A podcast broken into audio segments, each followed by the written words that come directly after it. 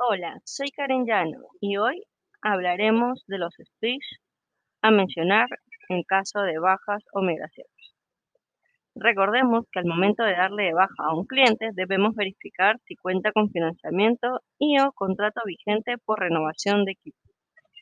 También debemos informarle que en su siguiente factura tendrá un cobro proporcional por los días de uso. Ejemplo, si el cliente da de baja su servicio el día de hoy y es ciclo 1, le diremos lo siguiente. Pepito, te informamos que el 22 de agosto te vendrá un último recibo por los días de uso de tu servicio del 1 al 26 de julio. Esto es obligatorio, ya que así el cliente sabrá que aún tiene un recibo por generar. Si no le informamos esto, el cliente entenderá que ya se encuentra al día en todos sus pagos.